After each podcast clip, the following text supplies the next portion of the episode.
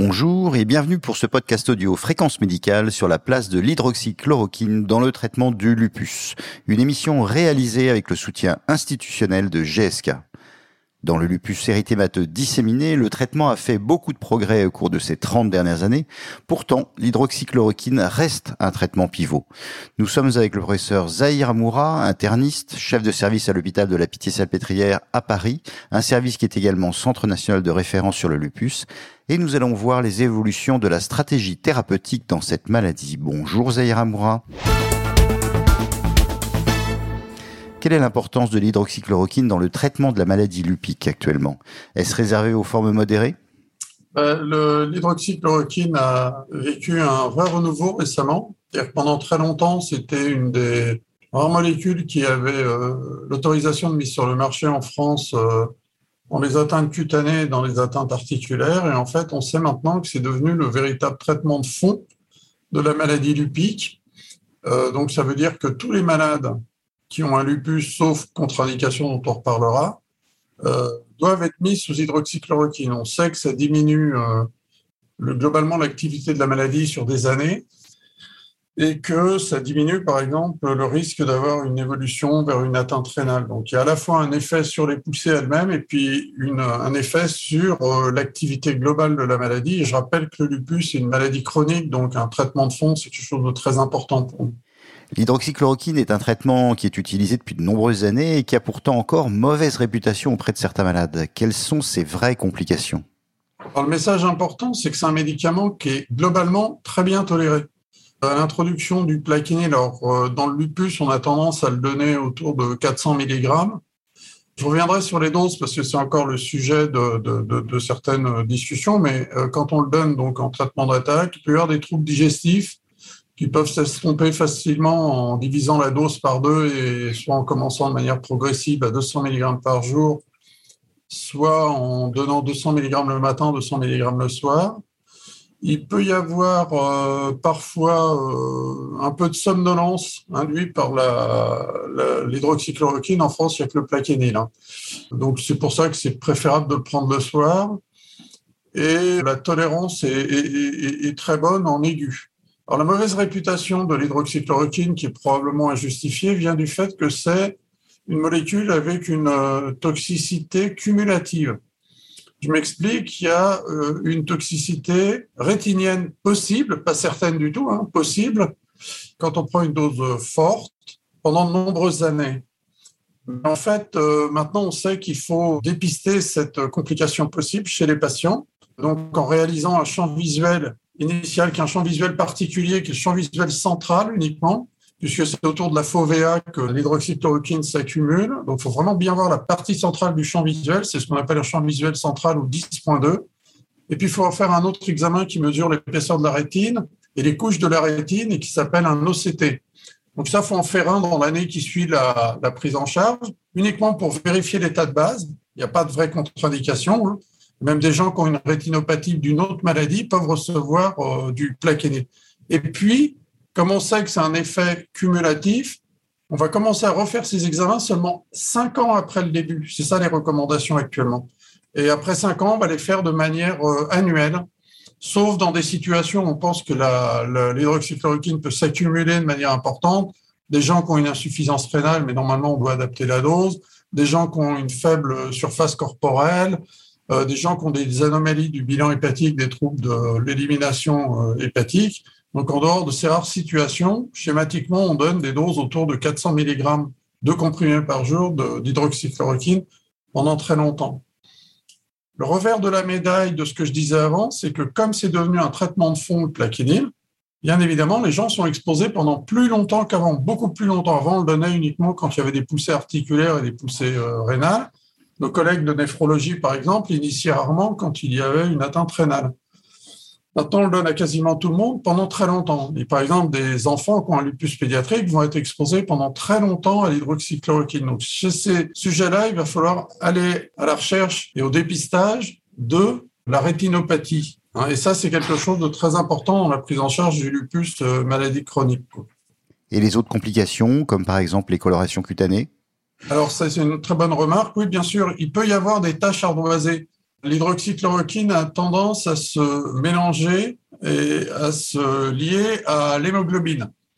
Et si on a par exemple de l'aspirine avec, on fait facilement des échymoses. Ça va être des échymoses avec de l'hydroxychloroquine. Donc on va avoir ce qu'on appelle des taches ardoisées qui sont souvent sur les crêtes tibiales, qui témoignent simplement d'une prise. Malheureusement, c'est souvent irréversible. Euh, donc, chez les malades qui reçoivent de l'aspirine en même temps, il faut faire attention, mais c'est un problème esthétique, c'est pas une atteinte d'organes comme la rétinopathie, par exemple. Donc, un traitement très prolongé par l'hydroxychloroquine. Comment peut-on minimiser cette toxicité et peut-on reprendre ce traitement après son arrêt? Alors, la, la règle, c'est que quand il y a des anomalies sur le champ visuel et ou l'OCT, ça c'est du dépistage. On est dans une situation qui est infraclinique, souvent les malades ne s'en rendent pas compte. Là, il est conseillé de faire un électrorétinogramme qui va enregistrer vraiment l'activité euh, de la rétine. Et si on est dans une situation de lupus et calme, il est recommandé d'arrêter le traitement. Et ça, c'est un problème de fond, parce qu'on n'a pas de traitement de remplacement. Euh, on a des idées, hein, bien évidemment, mais euh, quand on arrête l'hydroxychloroquine pour une rétinopathie débutante, souvent, on ne va pas le reprendre. Si on arrête l'hydroxychloroquine parce qu'il y a eu des réactions allergiques, une mauvaise tolérance, on a le choix avec euh, une autre molécule qui est la chloroquine, la nivaquine, qu'on peut parfois donner à la place et qui est euh, relativement bien tolérée, qui est peut-être un peu plus toxique pour la rétine. Je reviens sur l'hydroxychloroquine. La vraie difficulté, c'est comme on essaye d'anticiper les complications. On ne sait pas de manière claire actuellement si quand on a un lupus qui est parfaitement contrôlé depuis un an, par exemple, sans pousser, est-ce qu'on ne pourrait pas se permettre de diminuer la dose? Je m'explique. La dose qui est euh, efficace dans les essais, c'est 6,5 mg par kilo par jour. La dose qui est réputée toxique, c'est une dose supérieure à 5 mg par kilo. Donc, il y a une espèce de divergence entre les deux.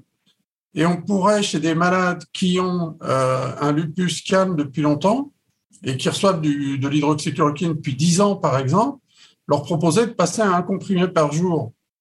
Pour l'instant, il n'y a pas eu d'essai randomisé permettant d'asseoir cette, euh, cette euh, stratégie thérapeutique. C'est quelque chose que nous, on voudrait essayer de faire. Il y a eu un essai, qui n'est pas un essai, il y a eu une étude récente qui a été publiée dans Annals of Diseases où on a comparé deux groupes de malades. Un groupe euh, existant, le groupe du SLIC, où l'hydroxychloroquine avait été arrêtée, et un groupe qui avait été établi avec un score de propension. Et ce qui a été montré, c'est quand la, dose d'hydroxychloroquine était diminuée, il y avait malheureusement un risque de rechute. Donc on est partagé actuellement. On ne sait pas exactement ce qu'il faut faire quand la maladie est calme et est-ce qu'on peut se permettre de diminuer la dose de plaquenil, ce qui serait très bien parce que ça protégerait du risque d'évolution ultérieure vers une rétinopathie. Et par quoi peut-on remplacer l'hydroxychloroquine lorsqu'elle doit être arrêtée? Alors, en fait, on fait, on ne fait pas le distinguo pour l'instant entre des formes modérées et des formes euh, sévères.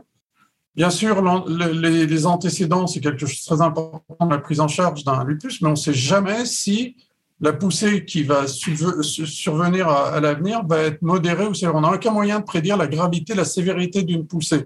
Donc, globalement, on essaye d'appliquer à tous les malades la même, euh, la même attitude. Quand on est amené à interrompre l'hydroxychloroquine, l'idée, c'est d'avoir un traitement sur le long cours qui va permettre de contrôler le lupus sans diminuer vraiment les défenses de l'organisme. Ça, j'ai oublié de le préciser, mais c'est important pour l'hydroxychloroquine. On n'a pas de diminution des immunoglobulines, il n'y a pas un surrisque infectieux. Donc ça, c'est un immunomodulateur plutôt qu'un immunosuppresseur. Bah, dans cette catégorie d'immunomodulateurs, il y a le méthotrexate probablement. Méthotrexate à faible dose, 10 à 15 mg par semaine, ça pourrait être intéressant.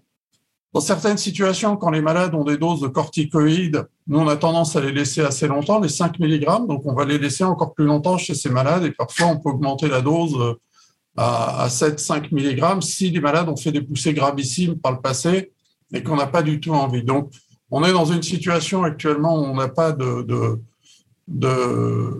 d'attitude absolument définie. L'autre point qui est important, c'est qu'il y a certaines biothérapies, comme le bendistal, benimumab, on sait que quand il fonctionne chez les malades, quand il est efficace, sur les études qui durent maintenant depuis presque 13 ans, il n'y a pas de signal d'alerte en termes de tolérance et on garde un contrôle. Euh, voilà, donc si le malade a un, traitement euh, multiple, on va pouvoir maintenir un traitement euh, par exemple par le Benlista dans, cette, dans la dernière situation que j'ai évoquée. Beaucoup de spécialités confrontées aux maladies auto-immunes reviennent actuellement sur l'utilisation des corticoïdes.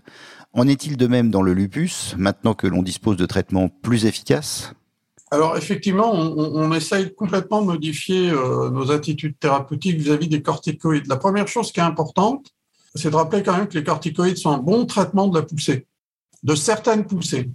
Ça, c'est important parce que quand on veut traiter une poussée, en fait, on se rend compte qu'il faut essayer de ne pas initier les corticoïdes. Pourquoi? Parce qu'on utilise souvent les corticoïdes comme un thermostat. C'est-à-dire que le malade vous téléphone, vous indique qu'il a une poussée articulaire, par exemple, vous lui dites de monter euh, la dose de corticoïdes à 15 mg par jour, 20 mg par jour, et on se rend compte après des années que c'est des patients qui ont fait des poussées successives qu'ils ont contrôlées tout seuls ou avec l'accord de leur médecin, et ils ont une dose cumulée de corticoïdes qui est considérable et ils ont des effets indésirables des corticoïdes. Donc vraiment, la première question à se poser quand on prend en charge une poussée de lupus, est-ce que je dois mettre ou pas des corticoïdes? Et je dois essayer de favoriser l'abstention en matière de corticoïdes. Deux exemples simples. Premier exemple qui est bien connu, les atteintes cutanées répondent pas très bien aux corticoïdes à dose faible, peut-être à dose forte, mais on a des alternatives. L'alternative numéro un, je vous l'ai dit, c'est l'hydroxychloroquine qui marche très bien sur la peau. L'alternative numéro deux, c'est par exemple le thalidomide qui est utilisable en France, qui marche très vite sur certaines atteintes qui a aussi une toxicité, mais on sait la manier aussi. On diminue les doses, on commence à des doses plus faibles, on les diminue rapidement. Et l'alternative euh, numéro 3, c'est aussi le méthotrexate. Le méthotrexate a une activité sur l'atteinte cutanée. Donc, on peut se retrouver dans une atteinte cutanée en poussée, dans une situation où on va donner de l'hydroxychloroquine plus un autre traitement, mais pas de corticoïdes. Ça, c'est la première chose. Donc, si on n'initie pas les corticoïdes, on sait que nos malades seront beaucoup moins exposés par la suite. La deuxième chose qui est importante, c'est dans l'atteinte articulaire, par exemple. L'atteinte articulaire du lupus, elle ne détruit pas, elle ne déforme pas. Ce n'est pas la polyarthrite rhumatoïde. Si vous contrôlez la douleur, vous avez du temps avant de donner, avant que votre traitement supplémentaire soit efficace. Donc là aussi, l'hydroxychloroquine est validée dans cette indication, mais comme tous les malades doivent en avoir, souvent, c'est des gens qui font une poussée articulaire malgré l'hydroxychloroquine. Nous, on a une série de patients qu'on a repris récemment. On a maintenant 25 malades. En fait, on a pris des patients qui avaient une atteinte articulaire sévère avec une impotence fonctionnelle importante, hein, définie par un score, euh, le BILAG-A dans le, qui est bien, bien, bien établi. Donc des gens qui ont du mal, à, qui peuvent pas travailler, par exemple. On leur fait des perfusions de corticoïdes, des bolus de solumédrol, trois jours de suite. Et on démarre le méthotrexate. Et on prend pas le relais par une corticothérapie péros. Et là, ces malades, on les a tous suivis plus de six mois maintenant. Et à six mois, quasiment euh, les euh, trois quarts de ces malades sont en rémission, c'est-à-dire qu'ils n'ont pas de corticoïdes, ils ont une maladie qui est parfaitement contrôlée et ils n'ont pas rechuté. Donc ça, c'est un moyen simple de traiter rapidement la poussée avec une dose de corticoïdes qui est finalement pas très importante puisqu'on n'initie pas de corticoïdes péros. Et on va se retrouver avec du méthotrexate et de l'hydroxychloroquine. Je sais qu'en rhumato, ça se fait dans d'autres domaines, ça, hein, de plus en plus.